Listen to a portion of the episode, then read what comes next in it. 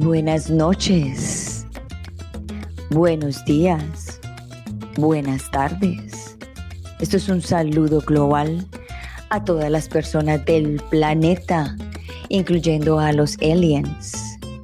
Bienvenidos a Unbreakable Light with Glory, de Bilingual Podcast, donde hablamos de depresión, ansiedad, estrés postraumático, holísticamente, naturalmente, para que te sientas mejor.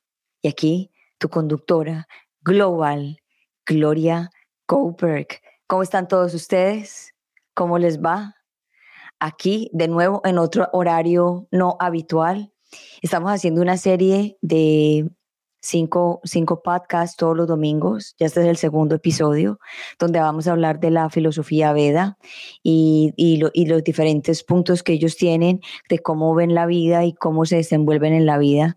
Y hoy justamente vamos a hablar de un tema que yo sé que a todos nos, nos encanta y, y a todos nos interesa muchísimo, que vamos a hablar es de la prosperidad. La, la, la prosperidad es, es un tema digamos, para algunas personas es muy difícil la prosperidad, conseguir la, la, la, prosperidad. A otras personas le fluye la prosperidad, pero no saben manejar la prosperidad. Hay otras personas que también les fluye la, la prosperidad y no saben dar la prosperidad, no saben cómo ayudar a las personas. Y muchas veces eh, cuando estamos en la prosperidad, por ejemplo, eh, a veces lo hacemos desde un punto del ego, de por decir, yo quiero eh, conseguir dinero, quiero ser abundante porque yo quiero conseguir una posición social o quiero conseguir una posición en la familia o quiero demostrarle a todo el mundo cómo yo soy capaz de salir adelante o es que me humillaron y entonces este es el momento que como yo estoy en abundancia, entonces quiero como restregarle a todos eh, porque eh, que soy abundante y que sí puedo. Entonces la abundancia viene de muchos, muchas corrientes, digámoslo así, yo lo diría así, de diferentes, diferentes formas de verla, porque muchas veces entendemos que la abundancia es, es like mucho dinero, pero la abundancia también es en el espíritu, en el amor, en, en, en, en, la, en la familia, en los amigos y, justa, y también en el dinero. Entonces, eh, es como para hacerte la pregunta, ¿en dónde estás? ¿Cuál es la prosperidad que tienes? ¿Tienes, prosperidad en, en espiritual? ¿Tienes prosperidad en la familia? ¿Tienes prosperidad en tus relaciones de pareja? ¿Tienes prosperidad con tu propio trabajo, en tu propia eh, empresa o en el trabajo que estás desempeñando? ¿Eres próspero de corazón y alma? Esas son las preguntas que muchas veces nos tenemos que hacer y, la verdad que nosotros nos pensamos que es ah, tener, tener, tener, tener y, y lo hacemos muchas veces desde el ego.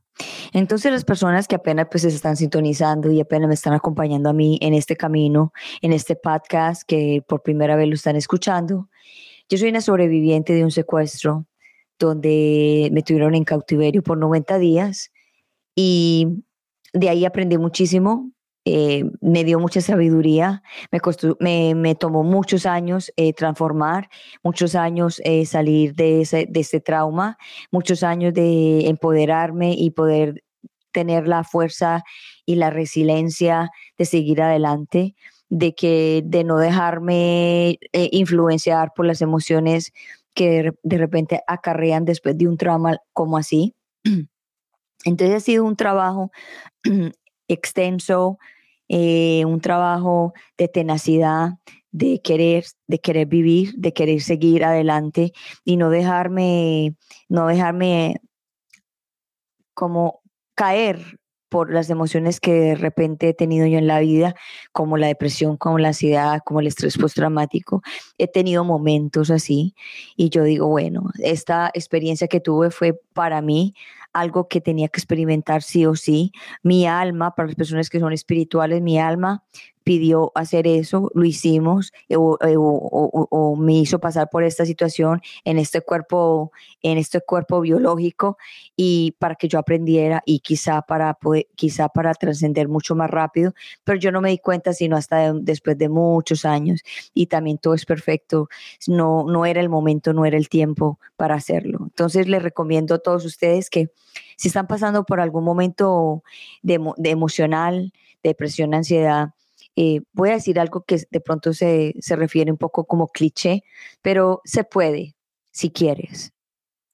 No es que vamos a ver, no, si tú quieres, tú puedes. Y también pasa con la prosperidad. Si tú quieres ser próspero, si tú quieres y porque tú puedes.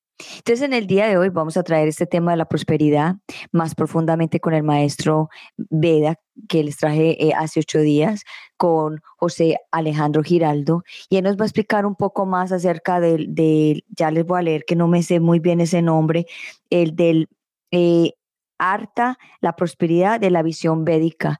Y estoy muy interesada en saber eso porque para mí todo esto es nuevo y quizá para ustedes también. Y nada, no hay nada mejor que algo nuevo y no hay nada mejor que aprender todos los días. So, vamos a darle la bienvenida a José Alejandro Giraldo a Hombre Couple Life with Glory de Bilingual Podcast. Hola Alejandro, ¿cómo está? Hola Gloria, muy bien. ¿Y tú? Namaskar a todos. Ah, namaste. ¿Cómo estás? Bien, bien, bien. ¿Y tú?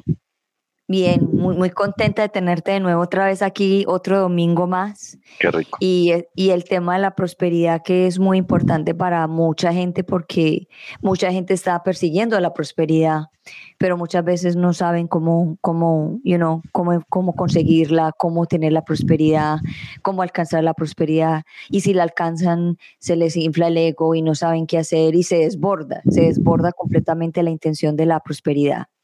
So, me dijiste en privado que tenías varios temas en el día de hoy.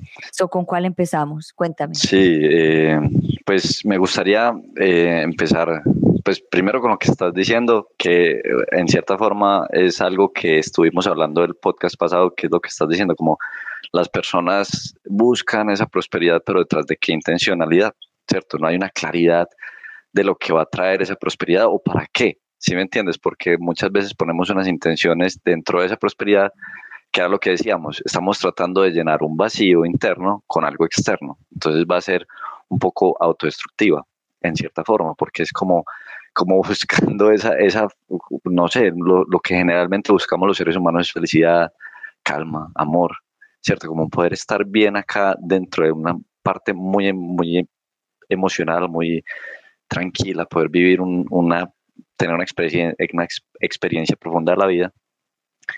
Y creemos que esa experiencia la vamos a tener si tengo una casa gigante o, bueno, empezamos a llenar eh, ese tema de prosperidad material, de sustento, de prosperidad en sí, porque también me gustó que dijiste hay prosperidad espiritual, hay un montón de tipos de cómo yo soy próspero.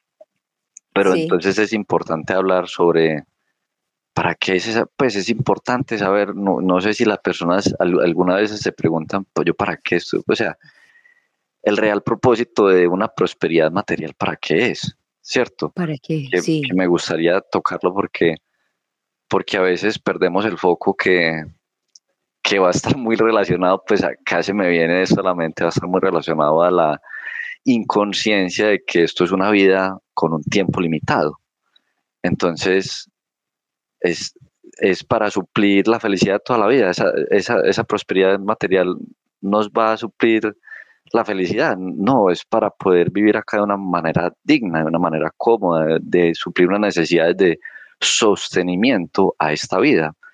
Pero en eh, como hay una falta de espiritualidad, diría yo, de una falta de, percepción de, de la profundidad de la misma vida, entonces hemos hecho eso la vida misma y por eso somos como muy infelices porque es como, como lo que estamos diciendo, tratando de llenar ese vacío con lo material, sabiendo que si ponemos como, venga, esto material, ¿qué es lo que requiere? Porque también es importante saber que no todos vamos a tener la misma necesidad material. Puede haber una persona que diga, mira, yo necesito una casa, necesito esto, tan, tan, y defina esa forma de, mira, mi sostenimiento es esto.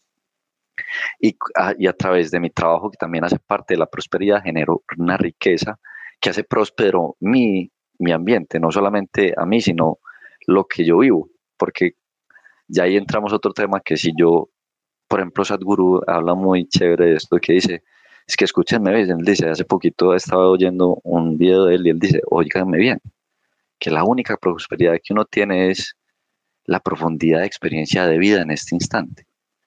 No hay más. En el sentido de que si tú profundizas y vives este momento en su totalidad, la prosperidad en sí va, a abundar. Todo eso que queremos va a abundar, pero la que experimentamos siempre es este instante, ¿cierto? Y de ahí vas a generar una abundancia alrededor tuyo, porque también he escuchado a otro gurú hablar que esa prosperidad, riqueza, esa prosperidad material va a ser equitativamente igual a cómo fluye la vida en ti.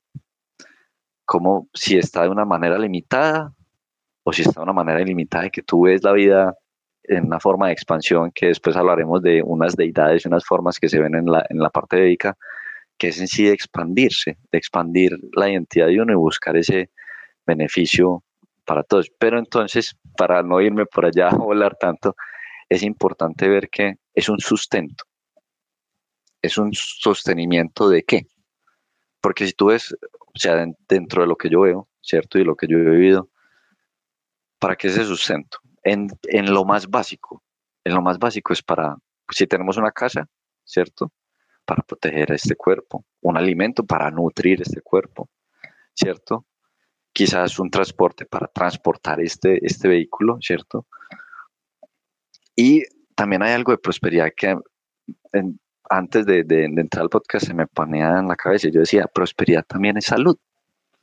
Claro. Porque estamos hablando de la parte material, ¿cierto? Y este cuerpo es una forma física que, o sea, cómo mantengo también este templo, este hogar, este, esta forma también es una forma de prosperidad de riqueza en el sentido de, listo, estoy viviendo aquí de una forma digna. ¿Sí me entiendes? Si, si reconozco mi, mi punto necesario de una forma consciente, si lo pongo de una forma consciente, en el sentido de que aislado, porque es que también la sociedad es como, no, tú necesitas esta casa y, y este carro, y entonces nos pone un montón de necesidades que detrás del marketing también son expertos en ese tema, ponen esa sensación de, ah, de sentirte mejor o de, de, verte mejor o de que eres alguien, ¿sí me entiendes?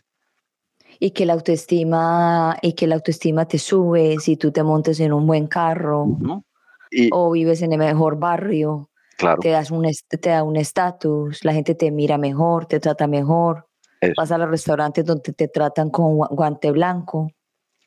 Y por eso se vuelve muy estresante. Si yo me pongo a ver esa situación, se vuelve sumamente estresante y un tema muy ansioso porque tu, tu autoestima, tu valoración, tu felicidad, la estás poniendo en algo que se, o sea, se puede ir. En cualquier momento una cosa material se puede ir. Por eso digo que, como hablaba en un principio, si profundizamos en lo que es esto, esta vida, pues te vas a sentir bien, sin, sin, o sea, puedes tener tu carro, pero no va a ser tu valoración o no va a ser tu felicidad, sino que va a ser algo que te da un gusto y tú lo puedes hacer de una forma consciente. Entonces, por eso, por eso digo que es un, es un tema que requiere de mucha concientización, de mucho ver cómo terminamos el último podcast, la intención detrás de mi acción a buscar prosperidad, solamente para llenar ese vacío, solamente para el poder, solamente para, ¿para qué estoy llenando eso? Para reconocimiento, ¿cierto? O lo estoy haciendo de una forma consciente, mira, estoy haciendo esta acción para sostener esto, pero mi vida no es solamente eso, sino un, un abordaje de muchas cosas, que es lo que también iba a introducir, que es, me parecería importante que es lo que dijimos, estos cinco podcasts que estamos viendo, o estos cuatro que vamos a ver desde hoy, hacen parte de lo que son los cuatro propósitos de vida del Veda. Y esos cuatro propósitos, siendo uno la prosperidad, no pueden ir desligados, porque van a estar ligados todos uno de otro, ¿cierto? Entonces me gustaría un poquito hablar de eso y ya adentrarnos en la prosperidad, ¿cierto? Ok, so, so, ah, ah, sí, dale. Después nos centramos en la prosperidad. Sí, ya, ok, voy a anotar algo para que no se me olvide. Listo, sí, dale. Sino que me parece importante mencionar los cuatro para poder que sea de una forma eh, aproximada, integral. ¿Sí me entiendes? No como prosperidad, este, este, sino que siempre van a estar en, conjunto. ok, dale. En, en la parte védica se ve como el Purusharta, ¿cierto? El Purusharta en sí significa Purusha, significa alma, ¿cierto? Significa lo interior de cada ser humano. Y Arta, que va a ser igual, es como la ganancia, o las cuatro propósitos, las cuatro cosas que, que en sí se va a mover nuestra, nuestro alma. Entonces, ¿qué son? El Dharma, ¿cierto? Uno, el primero es el Dharma, que es nuestra ley, nuestro sostenimiento, nuestro plan álmico, ¿cierto? Arta, que es el que vamos a hablar hoy, esa prosperidad material, ese sostenimiento de esta vida digna, ¿cierto? Esta cama, ¿cierto? Que es lo que es el disfrute, ¿cierto? El regocijo del mundo material, ¿cierto? De, también de poder disfrutar desde el punto de vista de los sentidos. Y lo que hablábamos en la última es moksha, que es la liberación, que es buscar ese propósito último de listo, soy libre de, de mí mismo en el sentido de que lo que estamos hablando, esa muerte del ego, ¿sí? Entonces van a estar ligados, esos cuatro van a estar ligados, ¿cierto? ¿Por qué me gustó, me, me, me parece importante mencionar esto? Porque en los, en los textos antiguos de, de, lo que es el eh, pues, Arta Shastra, que es los textos sobre la sabiduría de la prosperidad material, hablan ellos explican como si fuera un rey, ¿cierto? Un rey le llega la prosperidad a su reino cuando está en armonía con su Dharma, ¿cierto? Tiene que tener un sostenimiento, porque el Dharma es esa forma de plan álmico que va, a dar un, una forma de, armonía y de sostén a ese, a ese mantenimiento de lo que estamos buscando de prosperidad, porque si no está si esa forma de prosperidad material no está ligado a un sostenimiento, un plan álmico, va a llevar a la destrucción, en el sentido, pues así lo ponen. Es como, si no está ligado a una parte de sostenimiento, va a estar ligada a una destrucción en el, en el sentido de la vida, porque, por ejemplo, lo vemos hoy en día. Hay personas millonarias, pero en parte de salud destruida o en parte emocional destruida. ¿Sí me entiendes? Entonces, Ok, so yo te hago una pregunta ahí, a ver si yo entendí. O sea, quiero cuando tú dices que el Dharma, que es el ley, la ley, el plan del alma, si la, ley o el plan del alma es tener prosperidad, es tener mucho dinero, eh, va a aparecer ese dinero siempre y cuando haya una como una armonía o también hay almas que desde que nacen no van a llegar, no van a tener esa prosperidad y tienen que aceptar el plan del alma, algo así. Bueno, ahí estamos hablando de destino, ¿cierto? Entonces, ah, entonces cuando tú me haces esa pregunta es, al fin y al cabo es elección de cada uno. Hay un libre albedrío, ¿cierto? Okay. Como se ve en, en la parte védica, es, por ejemplo, en las lecturas astrológicas, ¿cierto? Cuando se ve, cuando tú estás viendo tu carta astral, desde la parte védica que acá se enfoca en eso, ¿cierto? Entonces, sí se pueden ver algunas tendencias, porque lo único que tú puedes ver es tus karmas pasados, que están generando un patrón en ti. Entonces puedes decir, mira, hay un patrón de que vayas a tener algunas, algunas dificultades o vaya una tendencia a no interesarte por el tema de prosperidad material. Pero eso no quiere decir que no lo puedas hacer. Es tu elección por dónde vas, ¿cierto? Sino que el, es, es, como unas tendencias, porque como hay gente que buscará y, y será pleno en ese plan álmico, buscando generar riqueza desde un punto de rey, ¿cierto? Porque acá, acá ya me, me voy a, una, un tema de, son, ellos los dividían en cuatro castas, ¿cierto?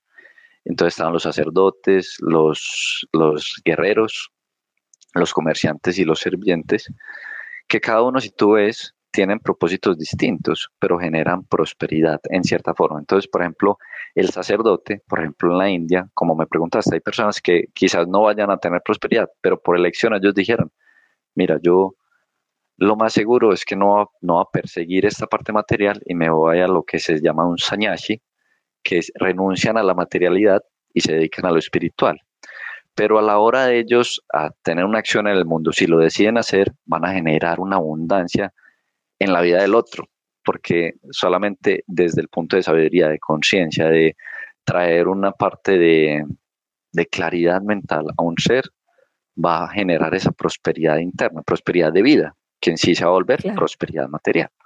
¿Sí me entiendes? Sí. Entonces, no es que ah, tú tienes definido esto o esto, sino que en cierta forma todos vamos a tener una relación con el mundo material. Unos van a poseer tierras y van a facilitar la forma de que se vuelva una riqueza, otros quizás ah, la forma del comercio, otros en generar servicios de valor, ¿cierto?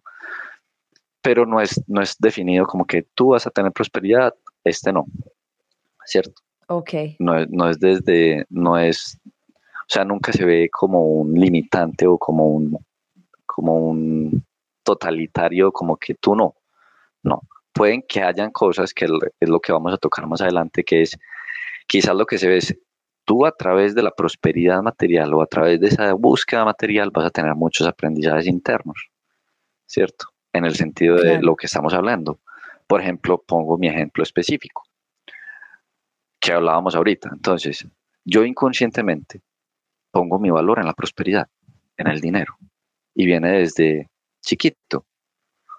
Entonces, el aprendizaje es ver que el dinero no es mi valor, entonces tengo que empezar a profundizar en mí para ver qué es lo que es realmente el dinero y ponerle el punto que es, concientizar sobre una, se puede decir, una ignorancia que tengo, porque que yo tenga 10 millones o que tenga 100 millones o que tenga un millón de no sé, lo que sea. Pues eh, hablo desde el punto, bueno, hablemos desde Estados Unidos. Si yo tengo un, millón, un billón de dólares, José Alejandro como ser sigue siendo el mismo.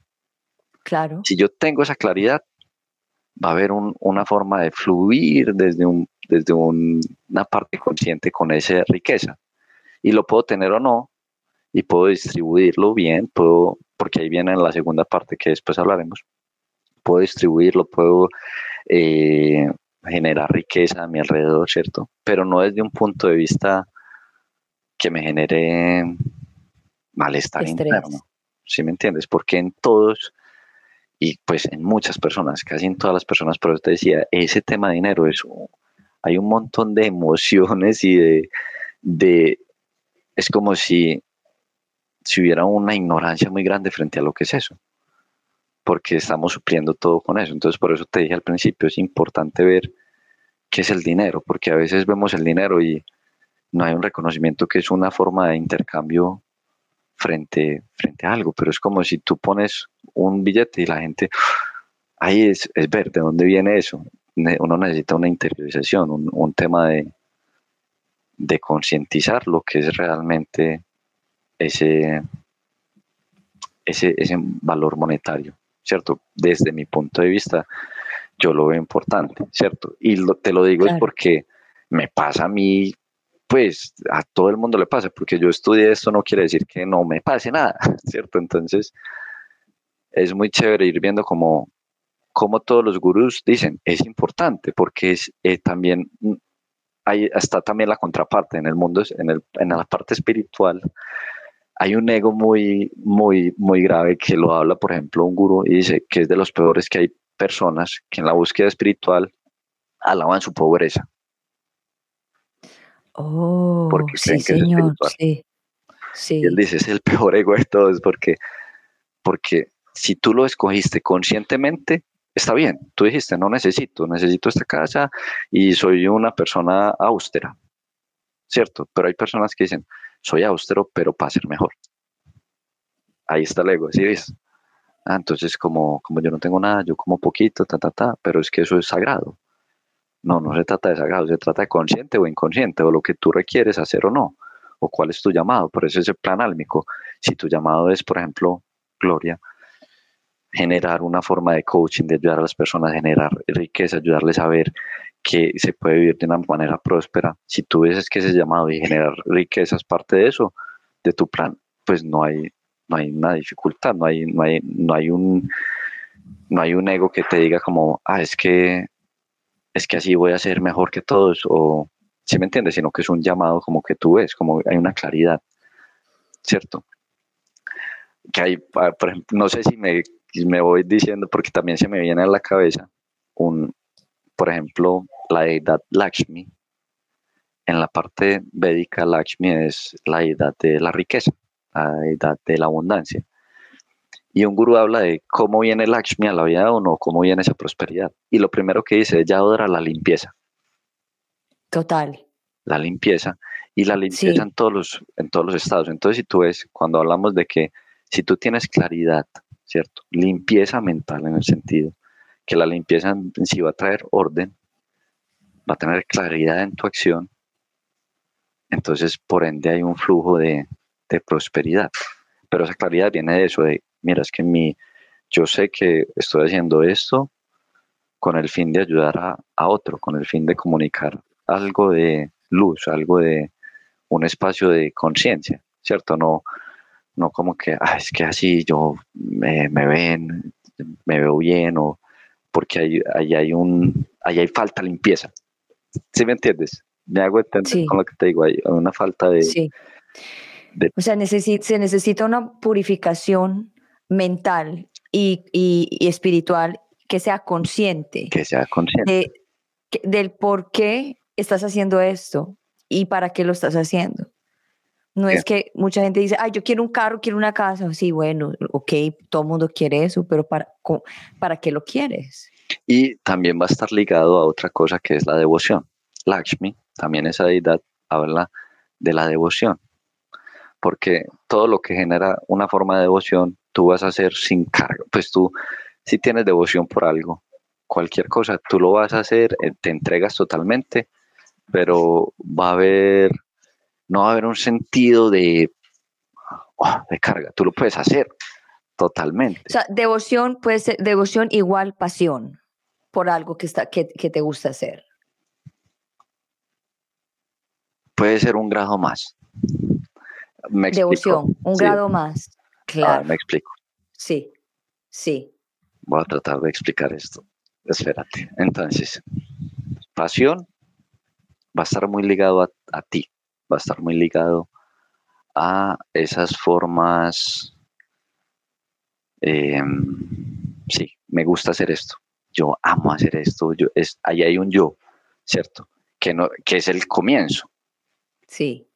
Hay un momento donde la devoción pasa a que tú misma te, ya no es, ya no es por ti, ya tú solamente es como si el ego se disolviera o tu identidad se disolviera en, en esa acción que haces. ¿Sí me entiendes? Ya no hay un ya no hay una búsqueda de, satisfacción del ego. No sé si me, si me hago entender. Sí, entonces, ¿cómo uno llega, lo, eh, cómo logra uno la devoción de esa forma? Decir desintegrar el ego. O sea, dejándose llevar con un, con una, con, con un propósito. Yo lo veo por el punto de lo que hablábamos en un principio, que va a estar ligado a ese Dharma y a esa, y esa forma de purificación mental, que era, por ejemplo, por eso es importante también poner un contexto a esto, que lo hablé también en el podcast pasado, que en la, en la antigua India había un proceso donde los, los, los jóvenes y los niños se iban a donde el gurú, ¿cierto? De la edad de 7 años hasta los 24 más o menos o de 12 a 24 años, si no estoy mal, y había un proceso de purificación, ¿cierto? Donde ya no esa identidad ya no es limitada, donde ya hay un proceso muy interno de, de que lo que estoy haciendo lo estoy haciendo una claridad del ser y no una claridad de, del ego. No sé si me pongo muy esotérico en lo que hablo, sino que que hay una diferencia. Por ejemplo, hay, personas que, dicen, yo, yo esto lo puedo hacer si me pagan o no. Por ejemplo, eso es un buen, eso es un, buen factor para ver. Si a mí me pagan o no, sigo haciendo esto. Sigo viviendo, sigo, sigo viendo esa forma de, es que no estoy esperando esa contribución, estoy generando esta acción, estoy generando la riqueza con mi vida, estoy entregando mi vida a esto, básicamente. O sea que un ejemplo para que la gente entienda más profundo, por ejemplo, este podcast, yo entrego todo.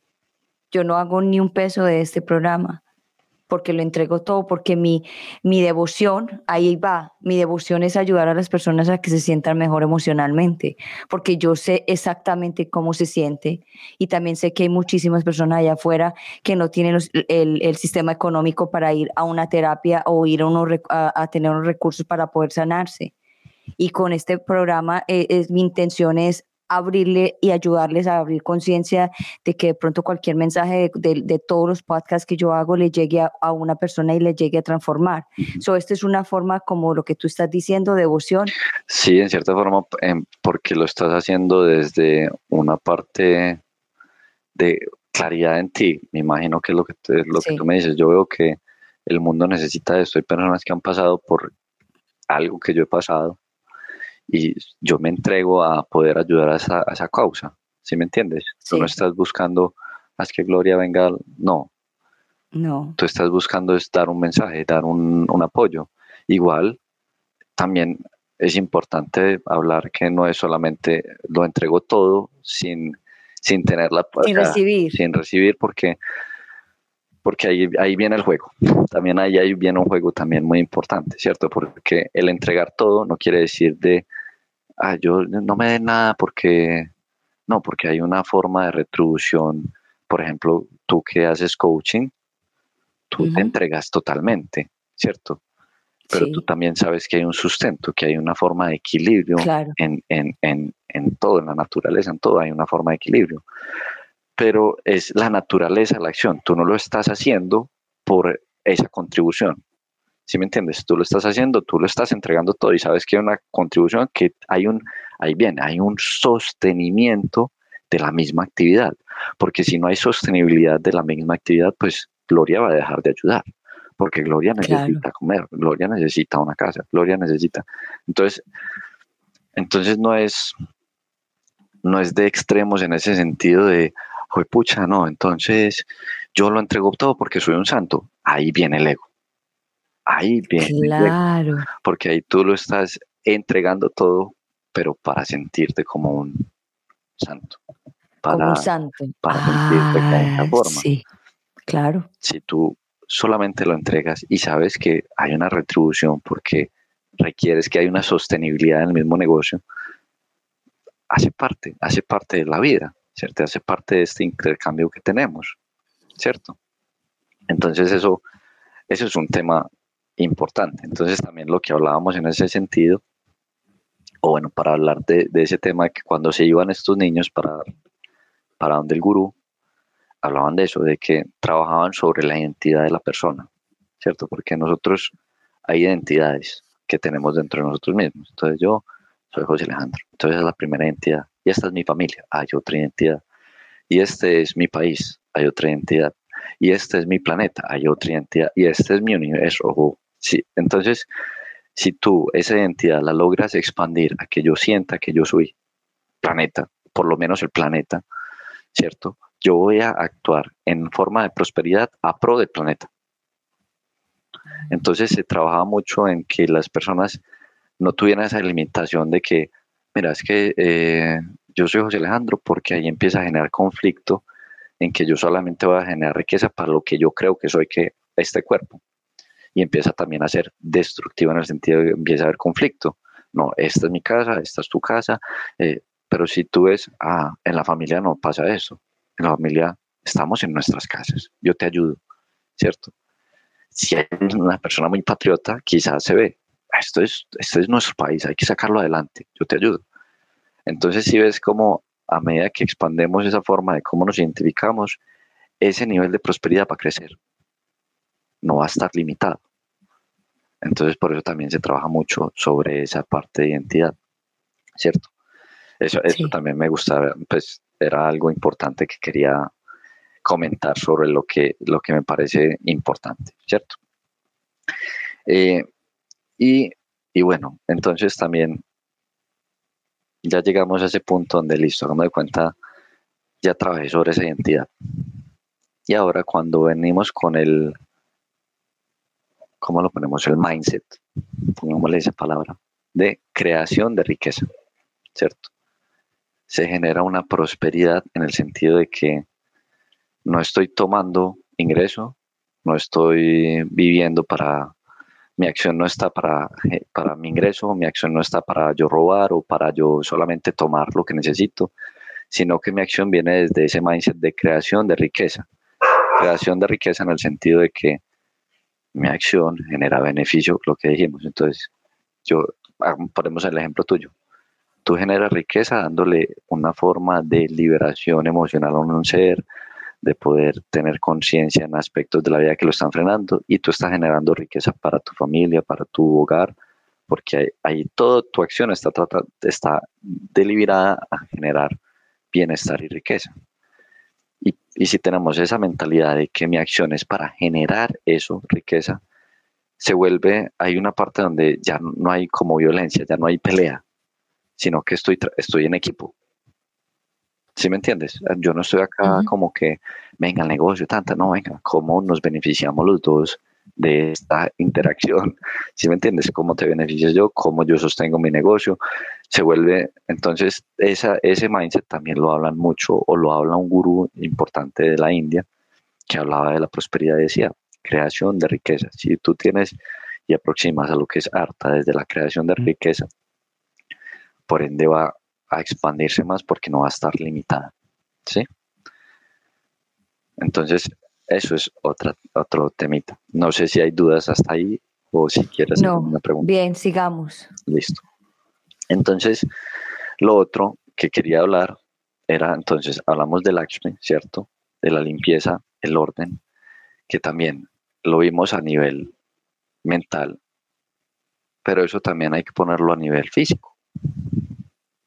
¿Cierto? Una vez, también una vez limpiamos y organizamos dentro de nosotros, va, si nosotros a nivel también físico, donde vivimos, cómo nos vestimos, cómo nos, nos tratamos a este cuerpo, ¿cierto?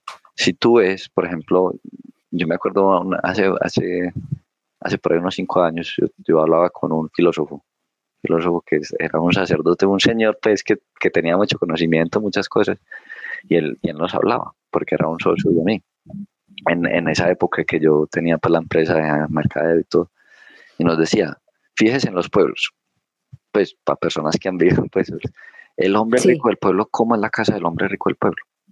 La más grande. Pero hay limpieza, hay orden. Ah, no, sí. Hay un orden. Y en cierta forma hay una forma de, de la energía femenina en el sentido que hay decoraciones, hay una devoción. Eso a nivel ya exterior también atrae esa forma de Lakshmi, ¿cierto? Que es primero la energía femenina. La energía femenina es de creación. Entonces, por eso también cuando ya nos pasamos a las energías, mucha gente cree que la masculina es prosperidad y ya, pero la masculina, la, la femenina es la base, la base de esa forma de limpieza, de orden, de nutrir, de devoción que va a llevarnos allá equilibrar la parte masculina que es claridad y acción. Pero va a venir de esto. Porque si viene, si, si hay una, si hay una, porque ya no es claridad, si no hay una motivación, una confianza y una acción, no va a tener una, un equilibrio en esas dos energías y vuelve y juega. No, no va a ser como una forma positiva en el sentido de, de armonía. ¿sí me entiendes? Como que solamente buscando sacar riqueza de, de, las acciones, sin esa forma de armonía femenina genera lo que hoy en día vemos en el mundo, que es como una destrucción, que es por búsqueda de prosperidad hasta destruimos la misma casa, hasta destruimos nuestro mismo cuerpo. Pues en, el, en el pinto, en, en, un punto individual vemos el cuerpo, pero a nivel nacional vemos petróleo, formas de deforestación, vemos que el planeta sufre unas formas porque no está esa, esa energía femenina equilibrada en la parte de la prosperidad. Y si uno lo ve desde la astrología, la prosperidad va a estar con todas las constelaciones que hablan de prosperidad, son femeninas y son tierra, son del elemento tierra. ¿Cierto? Entonces, también esa prosperidad es si nos conectamos con lo que es la estructura, con lo que es el orden, lo que habíamos dicho. Todo lo que representa la tierra y la parte física nos va a ayudar a generar prosperidad pero eso es lo que quería decir. Esa parte femenina es vital. Cuando tú hables, cuando tú hablas en la parte física, la organización y la limpieza también, es súper importante mantener la casa, como tú dices, la casa organizada, la cocina organizada, los closets organizados, todo, todo. Y eso yo lo aprendí hace mucho tiempo. Y cada vez que yo veo que estoy un poquito off, como un poquito ida, como que no estoy eh, enfocada o centrada en, en algo, mi closet se desordena o empiezo a ver cositas aquí y allá, un poquito de desorden. Y cuando yo veo eso, yo, oh, algo está pasando aquí, lo, claro, algo, estoy pasando por un momento desafiante, tengo una pensadera por algo, algo no me está saliendo como yo quiero, entonces se refleja porque se va uno dejando. Por ejemplo, esta semana vi mi baño como nunca lo había visto, con un montón de ropa así como encima. Y yo, eh, claro, y yo sé por dónde va esto. Entonces, es como darse cuenta también, porque es que el físico también le muestra a uno cómo está uno por dentro. Claro. Y, y, mi hija, por ejemplo, que trabaja eh, eh, organizando clóseres con, la, con las personas para la parte emocional, ella ha ido a, varias casas y, e inmediatamente se da cuenta cómo está la persona, porque los clóseres eh, guardan demasiada información de uno. Nosotros dejamos toda. la información regada, cómo nos vemos, cómo nos organizamos la casa, todo, ese orden y esa, y esa limpieza. Y, por ejemplo, también antes de, del podcast yo era analizando eso y decía, más allá de organizar, el primer acto es limpiar. Sí. Porque a veces, a ver cómo le explico, hay veces uno tiene orden, pero sucio. Pues, por ejemplo, a mí me pasa, por, por, ejemplo, cuando uno es joven, yo creo que todo el mundo, pues, cuando fue joven, que uno, pero si yo me, pues, yo tengo mi organización en mi desorden. ¿Tú has escuchado de esas personas que dicen eso? Y a mí me pasa. Sí. Pues, no, pero es que mi desorden, yo sé cómo lo organizo. Entonces, primero es esa acción de limpiar, porque la limpieza en sí va a traer orden. Y va a quitarnos también esa forma de nuestro orden impuesto, como no es que a mí me gusta así, no, pero limpio para ver cómo se puede ver más, más despejado, más despejado, tanto lo físico en mi casa como también a la hora de trabajar. Por ejemplo, el simple hecho de, por ejemplo, tú como coach, cómo, cómo agendo mis pacientes, cómo tengo la historia de mis pacientes, cómo todo eso o sea, es, es, es, simple, porque uno no se tiene que ir a lo esotérico como la, la, limpieza va a traer prosperidad, no. La limpieza si lo ponemos en un punto de vista desde una lógica, va a traer orden y a la vez claridad, porque tú sabes cómo funcionan las cosas, entonces la mente va a poder accionar o tú vas a poder accionar de forma clara y de forma efectiva, de forma eficiente. Entonces a veces también pues, me, gusta también decir eso porque a veces nos ponemos como si limpieza, entonces yo a limpiar acá y nos ponemos como en ese aporte, con ese aporte ya extremismo del esoterismo como no es que hay que limpiar aquí y ya nos va a traer. No, sí, chévere, hágalo con la devoción, pero sepa que también está esa parte práctica. Sí, sí, sí total. Entonces, esa es una. Y parte de esa limpieza, en uno de los textos de, de, como te decía, antiguos del Arta, que te decía de lo del rey, que lo primero que te decía es que si el rey está en, en su Dharma, la prosperidad viene, y en segunda instancia la distribución de la riqueza. Ok. Entonces. Ese, esa, ese me gusta. Entonces, ese es un tema que, sí, o sea, uno no es un rey, pues, pero uno póngase en, en, en la parte de, de, como si estuviera funcionando como eso, como parte de, de yo manejo mis finanzas o mis, mi economía como ese rey, cómo yo distribuyo mi, mi riqueza. Porque eso va a ser vital para esa sostenibilidad también del, de un ambiente de economía, porque lo que hablan a nivel macro en la forma de país decían es que el rey tiene la, la obligación de generar un, ecosistema de economía, un ecosistema de riqueza. Y para generar ese ecosistema de riqueza, la parte de distribución del dinero de una manera consciente, de una manera adecuada en cada una de las temas que necesito, va a ser vital.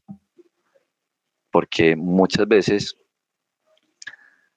creemos que, no somos prósperos, que necesitamos más, ¿cierto? Ya a un nivel práctico, cuando uno se va, no sé, a un coach financiero, de las mm. primeras cosas que hacen es, venga, ¿usted cómo, cómo tiene distribuido que usted, cómo se gasta ese dinero? Ah, no, yo, me lo, no, yo no sé. Ah, no, no, venga, pero vea cómo usted está generando un ecosistema de riqueza en su mismo ambiente y se hace a través de esa distribución. Me pareció muy chévere verlo como lo que trabajamos hoy en día desde la parte de, de coaches financieros, porque yo también vi mucho de eso en la época que trabajaba en el tema de marketing, como desde las antiguas sabidurías venía eso, la distribución efectiva de la riqueza. Ah, bueno, no, yo la distribuyo, mira, estos son mis costos de vida, esto es para yo poder tener momentos de disfrute, por ejemplo. Ahí viene el cama. ¿Cómo me disfruto la vida? Porque listo, yo me hago, yo me hago próspero a nivel material, pero si es solamente se trata de eso y solamente del plan de vida, pero no hay un momento que yo me respire y diga, wow, pues también no va a haber una, un sostenimiento. Entonces, ¿cómo también de esa, de esa economía la distribuyo también para eso? Para, por ejemplo, tú me hablabas, voy a ir en un viaje y me lo voy a dar a mí. Eso hace parte de esa prosperidad y hace parte de ese disfrute de la vida que hace una integración buena para eso, para ese, para ese, para ese propósito, para ese vivir. Y también distribuirlo también listo. Cómo estoy también avanzando hacia mi camino espiritual, cómo soy más consciente de, mis temas, de mis emocionalidades, de, mi, de todas los, las turbulencias internas que tenemos, ¿cierto? Entonces si ves que no es desligado. Entonces también ese, ese tema es, es vital, ¿cierto? Entonces, sí. ya para también, entonces adentrarnos al tema de, de lo que es ese tema de prosperidad y la emocionalidad. Entonces, dentro de eso, por ejemplo, en cada ser va a ser, no va a ser igual para todos, pero en cierta forma va a tener una, una representación de nuestra relación con Padre normalmente. Normalmente es con, con el Padre que se ve cómo podemos, que qué información tuvimos de nuestro sustento, porque al Padre lo vemos como, si nos vamos al punto de vista del Sol, el Sol, ¿qué es lo que hace? Pues ya estoy hablando desde la astrología, el Sol, ¿qué es lo que hace a nivel em, planetario o a nivel de nuestras vidas? La vida. La vida, el Sol sostiene la, vida. O sea, el Sol lo que hace es sostener la vida, ¿cierto? Entonces, el Sol va a estar muy relacionado o va a estar representado como nuestro Padre. ¿Cierto? Entonces, cuando nosotros queremos ver cómo nos relacionamos con ese punto de prosperidad, ese punto de, las cosas que nos llevan a hacer acciones, por ejemplo, lo que hablaba, lo que yo te contaba antes del podcast, que yo, por ejemplo, siento una obligación de, de, de pucha, es que tengo que suplir porque, y si yo veo va a estar relacionado a algunos aspectos del Padre de algunas cosas que me, me impongo a nivel emocional que viví desde mi niñez, que tengo que trabajar. Entonces, una de las cosas chéveres en esa parte emocional para que las personas como que puedan tener presente es que ese padre es importante ver la relación como yo, cómo esta relación, cómo la relación con mi padre a la hora de yo ver mi prosperidad, ¿cierto? Eh, que es pues importante, ¿cierto? Y saber acá lo que, lo que me gustaría hablar es como que a través de esa prosperidad va a haber mucha concientización de, de, esos aspectos difíciles que tenemos. Yo pues no, no creo que lo hablamos antes de, pero lo que te explicaba, que yo pongo mi valoración en ese dinero, ¿cierto? Y si yo abordo esa prosperidad y esa forma de generar riquezas de una manera consciente. También voy a estar haciendo un trabajo de liberación de, de, karmas pesados en mi vida, de cosas que, de ignorancia, liberación de ignorancia, pongámoslo así. Entonces, eso, eso me parece pues importante. Bueno, y puedes explicar eso un poquito más profundo. Bueno, es que estoy, estoy viendo cómo, cómo lo abordamos, es que estoy acá viendo la mejor sí. eso. Dame un segundo. claro que sí.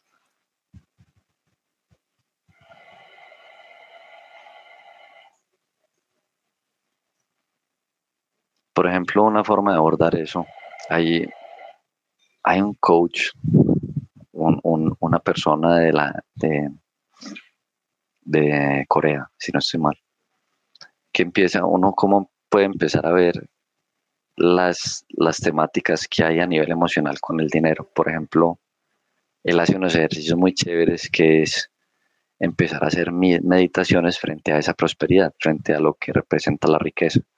Entonces, por ejemplo, hablar con el dinero. Hablar con el dinero, ver la billetera, reclamarle. Pues es como ponerlo como una entidad, como una persona. Y tú vas a ver ahí, el importante trabajo ahí es ver cuáles son las emociones relacionadas al dinero que van a estar, o sea, en, sí vas a ver el dinero, pero va a estar representada un poco más profundo en esas relaciones padres, esas relaciones de, bueno, el karma que venga. Pero entonces el primer aspecto de cómo abordarlo es, venga, converse con su dinero. Ese es un ejercicio muy chévere. Yo me acuerdo que una vez lo hice y es como si, por ejemplo, me pasó, es como si yo lo expresara. El dinero me, pues yo era conversando ahí y el dinero me decía, usted no me quiere, usted me pone acá y me saca o no, no le importa si estoy o no. Entonces, a uno empieza a ver como que, cuál es la falencia que estoy teniendo o cuál es la emocionalidad que tengo frente a ese aspecto. Y hay, y hay muchas personas también que les da miedo, le da miedo ver la cuenta, les da miedo los números. O por ejemplo, cuando eh, uno, uno, les dice, eh, escriba en un cheque, escriba un ejemplo, escriba tres mil dólares. O, o, por ejemplo, yo lo hago mucho con mi hija, vamos a una tienda y yo entré ahí, ay, pero eso es muy caro. Le dije, no, es, es caro quizá para usted, es costoso para usted en este momento, pero vaya, mire cuánto vale. Mm, eh, familiarícese con los números, véalos naturalmente, como hace la gente, como hace la gente que tiene muchísimo dinero. O sea, a ellos gastar no es, no es ningún problema porque está ahí esa energía siempre muy abundante. Pero para las personas que tienen esa escasez, les da miedo. Impresionante ver los números. Claro. Ni siquiera se asoman ni a la cuenta del banco porque, uy, no, ¿cuánto, cuánto tendré? No. Mire a ver qué cuánto tiene y por qué no tiene. ¿En dónde se está gastando la plata? Pregúntese eso. Claro. Y, y más, a, más a profundidad también, pregúntese eso y pregúntese por qué se siente mal, porque Exacto. ¿Por qué le tiene miedo? ¿Cuál es el miedo detrás de esa parte de la prosperidad?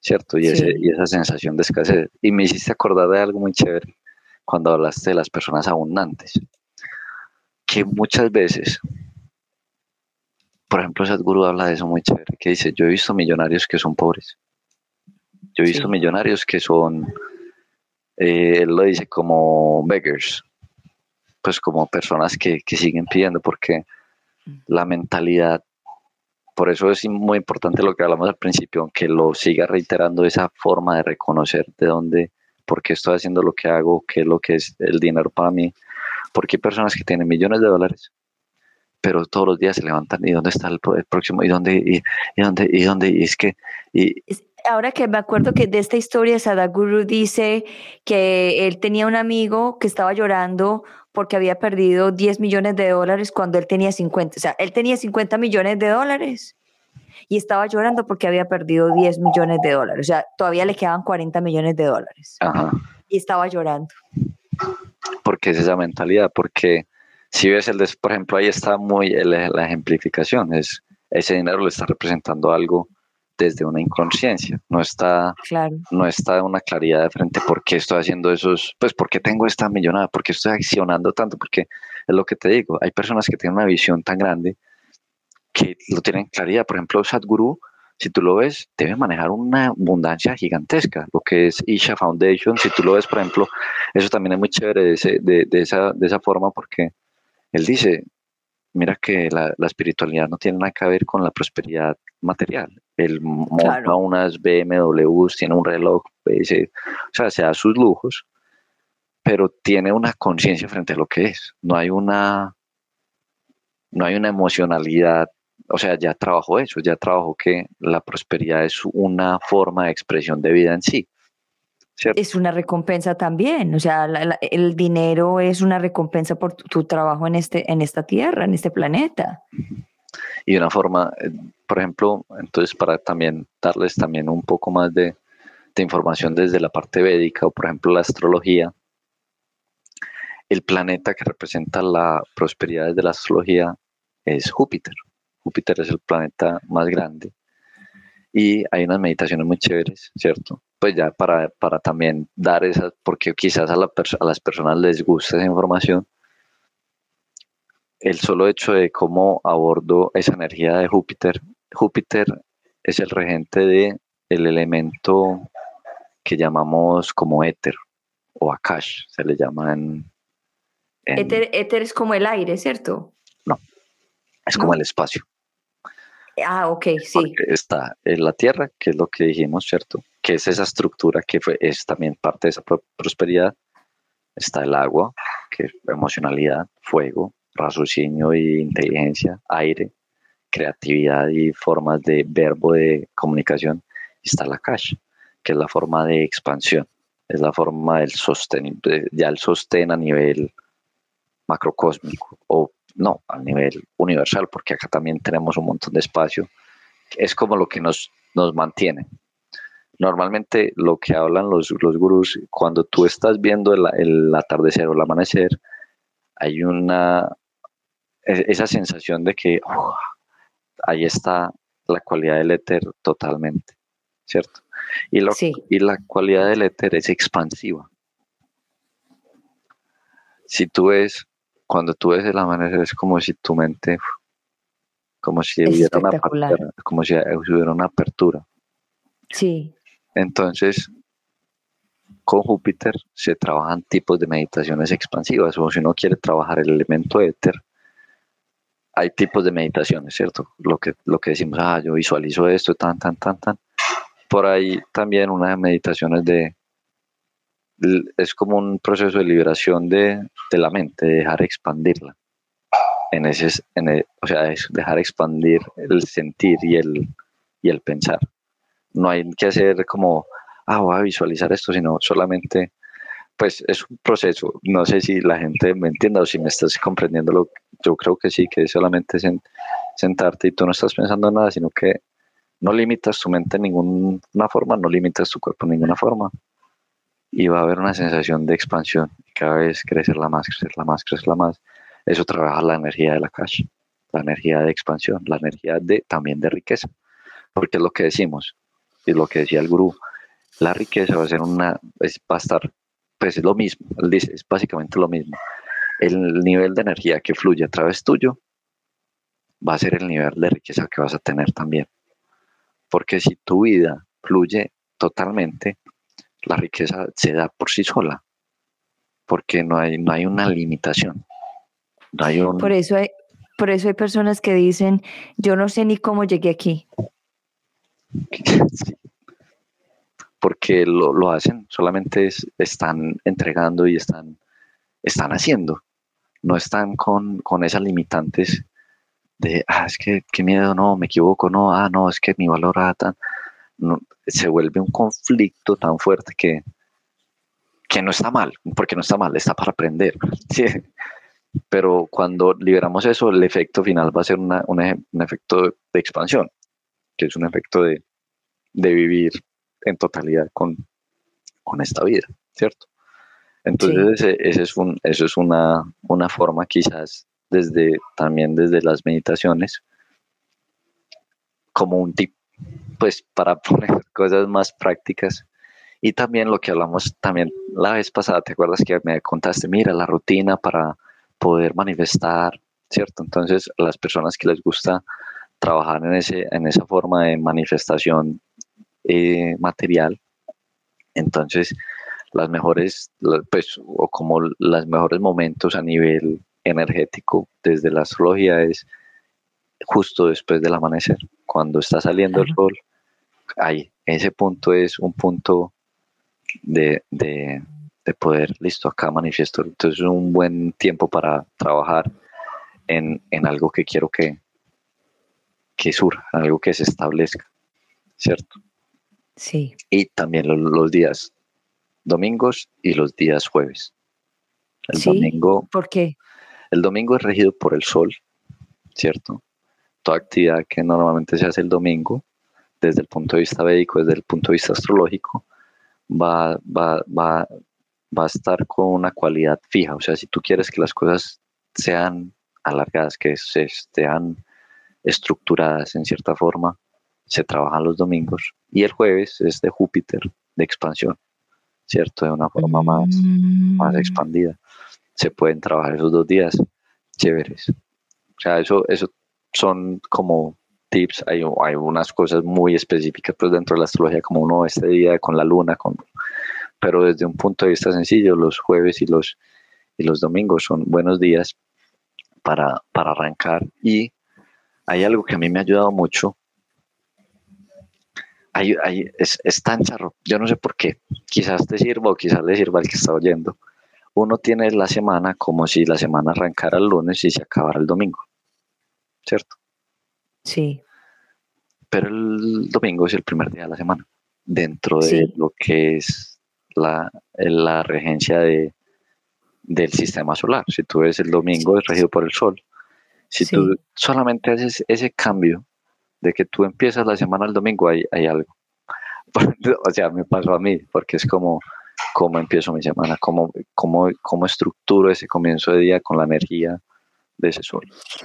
Correcto. Y el domingo es un día muy tranquilo para enfocarse, lo que tú acabas de decir, para empezar la semana el lunes, como dicen siempre, con el pie derecho. Entonces el domingo yo también hago lo mismo. El domingo yo me organizo en la tarde, o en la mañana, lo que voy a hacer la semana, y ya el lunes empiezo volando porque ya tengo todo organizado para la semana.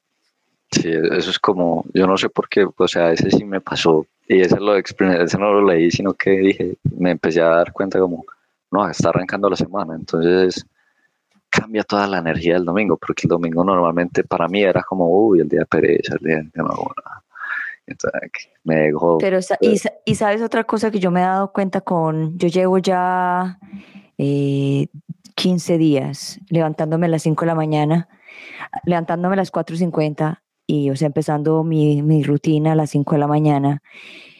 de 6 a 7 yo salgo a caminar todos los días y yo me he dado cuenta, porque todavía está en silencio, yo, yo me he dado cuenta el cambio de eh, la energía del planeta. O sea, los lunes, la energía de los lunes es muy pesada, o sea, es más lenta, es más, porque sabes, porque mucha gente están diciendo, ay, qué pereza lunes, qué pereza este, esta situación, porque de viernes a sábado, eh, de viernes a domingo, como que se les olvida pues la realidad. Pero el lunes empiezan con la realidad y se siente. Acuérdate que uno hace, hace dos, hace tres, hace cuatro, los núcleos, si los núcleos no están bien, como la familia no están bien, entonces hay otros núcleos que no están bien, otros núcleos que no están bien, entonces toda esa energía, que es energía planetaria, la, el planeta lo absorbe y yo me he dado cuenta que los lunes es pesadísima. Y cuesta arrancar, o sea, yo me he dado cuenta y cuesta arrancar el viernes hasta en los pájaros se siente.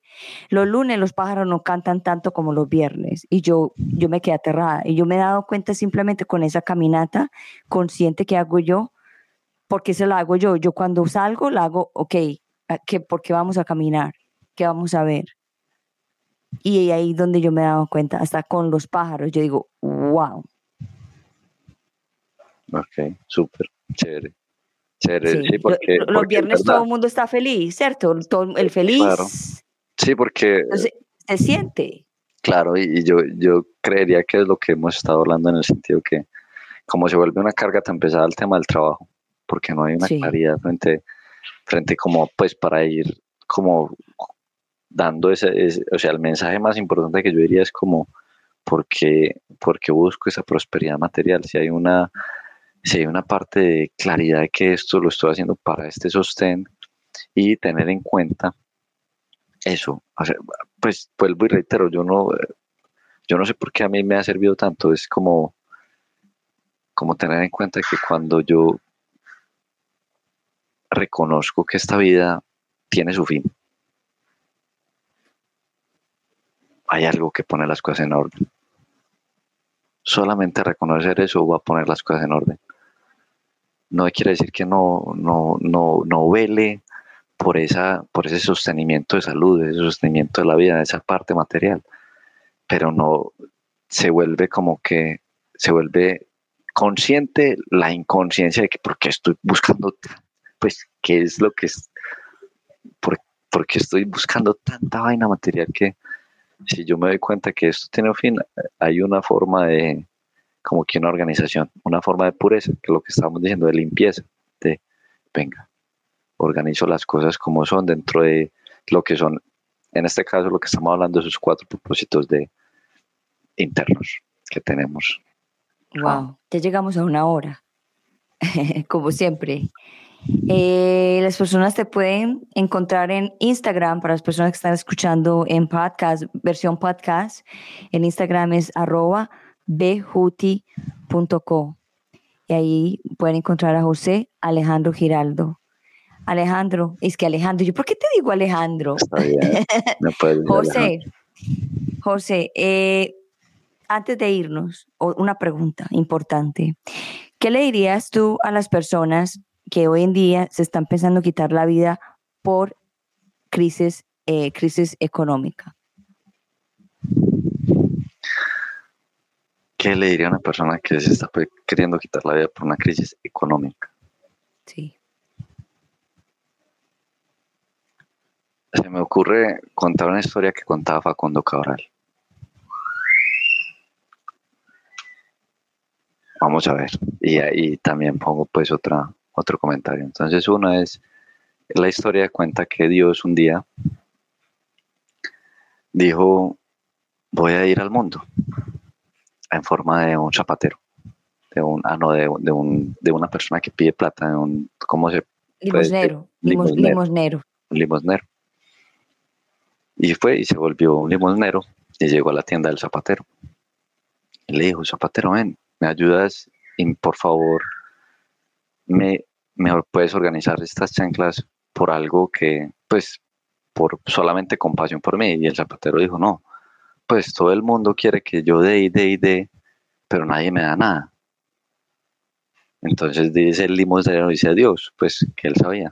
Pero ven, pero ¿por qué, ¿por qué estás buscando eso? Y el zapatero le dice, es que si yo tengo toda esa plata del mundo, pues ya, ya se me solucionan las cosas. Y el limosnero le dice, yo te tengo la solución. Yo tengo lo que tú necesitas, lo que tú estás buscando.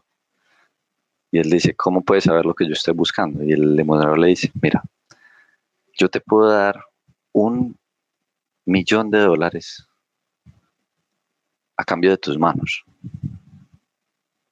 Y el zapatero le piensa y dice, no, pero yo, ¿para qué quiero un, millón de dólares si ni siquiera puedo comer por mí mismo? ¿Ok?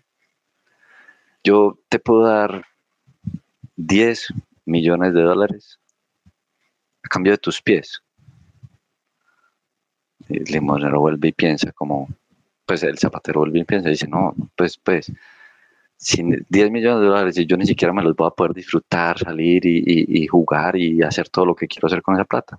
No, no, no lo acepto, no lo quiero. Y al final le dice, te puedo dar un billón de dólares a cambio de tus ojos. Hmm. Y le dice el zapatero, ¿y yo para qué quiero un billón de dólares si ni siquiera puedo ver a mi esposa? Y entonces ahí le dice el limonero, oh zapatero, lo rico que eres y ni siquiera te das cuenta. Entonces es, es esa realización, en el sentido de que somos ricos, somos completamente ricos, sino que por, por una temática de que unas formas que nos ponemos interiormente que no es suficiente este momento que tenemos y esa, ese ego que nos lleva a decir es que la vida va a ser mejor y esa, esa forma de autoexigencia o la forma que nos pone la sociedad también, perdemos totalmente la perspectiva de la vida. O sea, yo, yo lo veo desde ese punto, desde ese, esa historia de, Facundo Cabral que es muy, muy bonita. Y desde ese punto también Krishnamurti habla de eso, cuando él le dice a uno, no hay, no hay cómo ser mejor. No hay cómo ser mejor, no hay cómo buscar esa forma de, ah, es que mañana, no, mañana no es mejor o el dinero no es, si tú te quitas ese peso, o sea, porque si la persona es capaz de aceptar en una crisis financiera esa forma de aceptar esa crisis, solamente aceptar la crisis o aceptar que no necesita todo ese dinero, es lo que decimos, como en cierta forma lo que te, tú me contaste de los vestidos o de la ropa que tú diste. Es como una forma de, uy, puedo vivir, puedo vivir en cierta forma. Sí. ¿Cierto? Un descanso total, sí. Un descanso. Pero otra forma, también lo dice Sadhguru, que esas personas que, que, que, están en ese punto, quizás Sadhguru les, les, dice siempre como, bueno, pregúntele a su cuerpo si realmente usted quiere morir. Tápese la nariz unos dos minutos y va a ver que, que al fin y al cabo la vida, la vida es lo que quiere salir adelante. Pero es un, es una, es una, tema de perspectiva, diría yo ojalá que la historia de Facundo. Wow. Esa historia estuvo muy, eh, muy chévere, esa historia muy chévere, muy sencilla. Y démonos cuenta de lo, como dices tú, de la inmensa abundancia que tenemos en nosotros todos los días. Y que la vida no es una, la vida no es una opción, sino una bendición. Y eso hay que, y eso hay que verlo siempre, siempre, tenerlo siempre porque mañana no existe. Solamente existe este momento que estamos compartiendo aquí en este podcast en este momento. Eso es lo que te iba a decir exactamente eso, que es como, sí, la mente nos lleva y nos, nos opaca la vida, porque no, no está pasando. O sea, si somos conscientes de este instante, la respiración, el simple hecho de estar, ahí está. Ahí, no, de ver a tu mamá, a tu papá, a, tus hijos, a tu esposa, y la naturaleza todo alrededor, hasta que un día eso, se va a apagar, eso se apaga. Todos nos, todos nos apagamos un día. Pero así, y igualmente también les diría algo a esas personas que están pasando por eso, de no evadirlo. Enfrentarlo. En el sentido de, porque a ver, por ejemplo, hace poquito me hicieron esa pregunta. Y, y es un tema como, como tricky, en el sentido de que a veces estamos pasando por un momento difícil y queremos algo que nos saque de eso. Queremos algo que nos desconcentre, algo que nos lleve a, no, no, necesito otra cosa que me saque de este estado. Cuando tomamos la responsabilidad total de estar en ese estado, sin evadirlo, sin pensar en algo que lo saque, sino de enfrentarse al dolor, hay un proceso de concientización importante, muy importante, porque, por ejemplo, me hacían esa pregunta porque hace poquito hice un, taller de respiración y me preguntaban, bueno, ¿cómo puedo hacer para respirar en los momentos difíciles? Y yo les dije, es importante saber que uno no respira para evadir, porque si no estás haciendo la misma función que una película o, o cualquier cosa, una droga, una ex, cualquier, porque estás evadiendo. Cuando uno tiene esa forma de de responsabilidad y prudencia con uno mismo, decir, me duele, voy al dolor, voy a lo que es, o sea, me quiero morir, ¿por qué me quiero morir? Porque ahí está la, ahí va a estar el dolor, ahí va a estar, sí, va a sentirse duro, va a sentirse como que uno se quiere morir, porque a veces necesitamos sentir eso para poder expresar realmente ese dolor que tenemos dentro y soltar. Y eso, es muy importante. Eso, eso es súper eso es súper eh, fuerte lo que acabas de decir porque sentir la muerte, yo que la, yo que la he sentido, o sea, tener una pistola en la cabeza y, y no una, sino varias veces, en una amenaza de muerte que yo no tengo el control, sino que otras personas tienen el control eso llega a un punto que se quiere realmente morir uno, que uno dice que, que se acabe esto ya, que se acabe esto ya, pero yo este sufrimiento y esto que estoy pasando yo no me lo aguanto. Pero también está la otra parte que le dice, aguanta, aguanta, aguanta, y, el miedo te consume, y es un montón de cosas que aparecen en ese momento. Entonces las personas que están pensando en quitarse la vida son personas muy fuertes, muy valientes, con solamente pensar en eso, porque dicen por ahí que uno no le debe tener miedo a, la muerte, y no, uno no le debe tener miedo a la muerte. Pero que la muerte asusta, claro que asusta, y nos asusta a todos, porque nos han hecho, nos han hecho ver a nosotros que la muerte es algo terrible, mientras que en otras culturas, en otras culturas es una celebración. Sí, sí. En la es que para nosotros es terrorífico y lo hacemos, lo hacemos más de lo que es. Sí, es total una de las cosas. Yo vuelvo y menciono pues a las personas que Sadhguru que habla, abordar la mente, la muerte de una manera consciente. Sí. En el sentido de verla todos los días. Y si la vemos todos los días, debemos total. Porque total. bueno, me puedo contar otra historia si, si, por ejemplo, dale. me cuenta una historia dale. De dos, dos soldados, dos ex soldados que se encuentran después de una guerra a los 40 años. ¿Cómo estás? Están, vení, sentémonos. Y se quedaron hablando por ahí dos horas de todos los momentos que vivieron en la guerra, todo lo que tuvieron que pasar. Y al fin se acaba la conversación tan de, de esos dos meses de guerra que tuvieron y uno le pregunta al otro como, ve, ¿y, el resto de tu vida qué? No, yo soy un contador. ¿Y vos qué? No, eh, yo trabajo para una empresa de, de finanzas.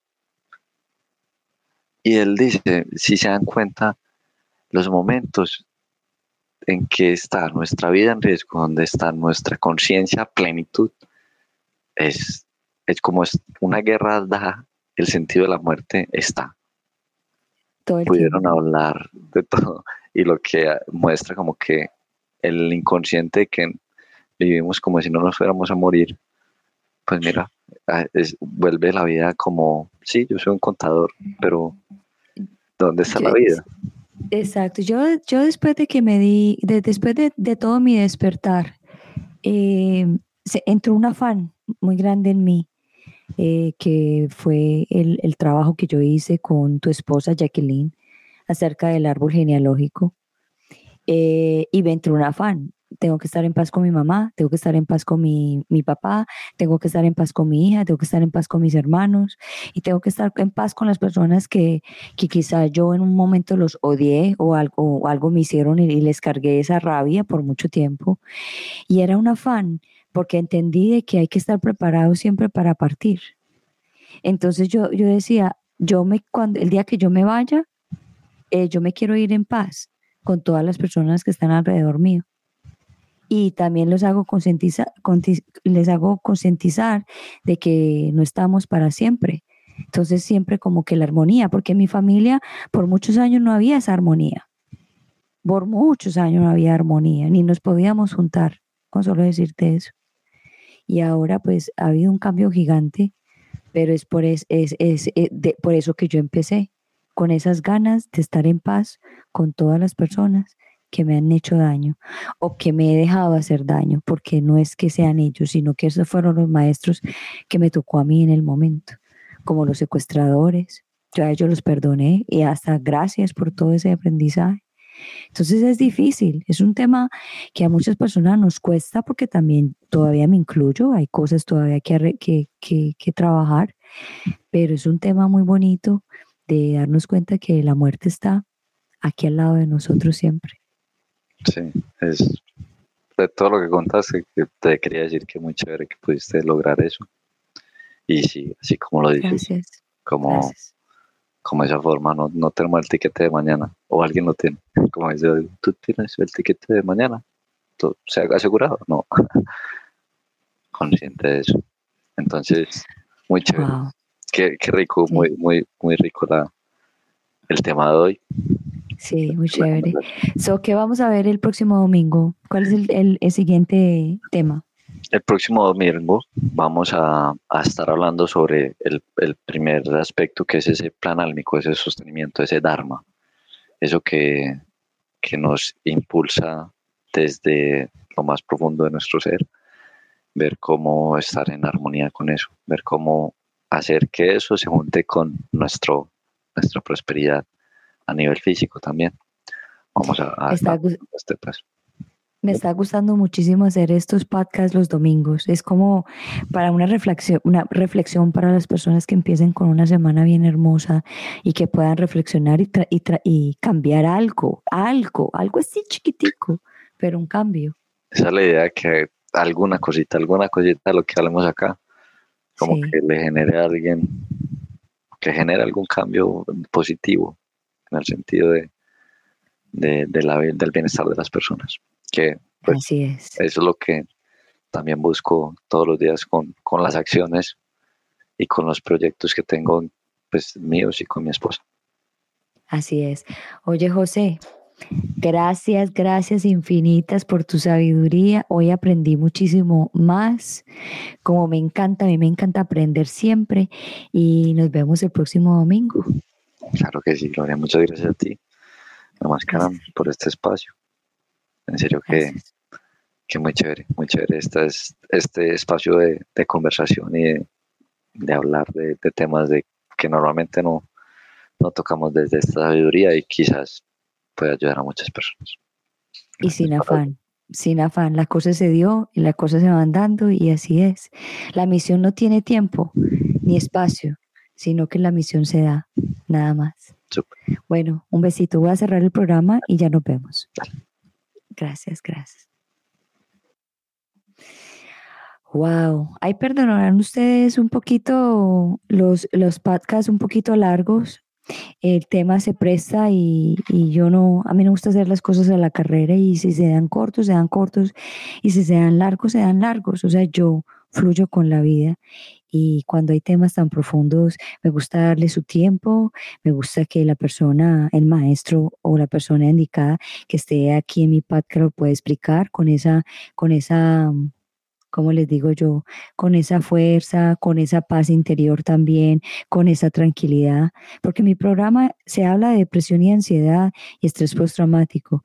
Y si yo hablo de eso, tengo que hablarlo tranquilamente no es como que esto es a la carrera y tiene que cumplirse en una hora porque la gente, la gente se aburre, no. El que quiere ver el programa lo ve hasta el final. Como una novela, una novela tiene un montón de episodios y hay gente que sigue los episodios, hasta pueden ser 100 episodios y las personas siguen y muchas veces quieren más tiempo, más tiempo del programa o más tiempo, más tiempo de la novela. Y esto es así.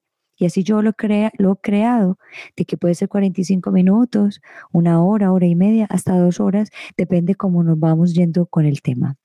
De todas maneras, muchísimas gracias a todos ustedes por estar aquí en Unbreakable Life with Glory de Bilingüe Podcast, donde hablamos de depresión, ansiedad, estrés postraumático, holísticamente, naturalmente, para que te sientas mejor. Y yo, Gloria Goldberg, la conductora global. Y antes de irme, los quiero dejar con esta reflexión, como siempre lo dije esta mañana en mi Instagram, que les digo que la vida no es una opción, sino una bendición. Y los sufrimientos son la causa de los... ¿eh? ¿Cómo fue? No, ya se me trabó, pero era... Ya se me trabó. A ver, ¿cómo fue que dije yo esta mañana? Dije, la vida, es, la vida no es una opción, sino una bendición. Y los sufrimientos son una opción. Algo así lo dije esta mañana, pero bueno, ustedes ya saben cómo es el, tema.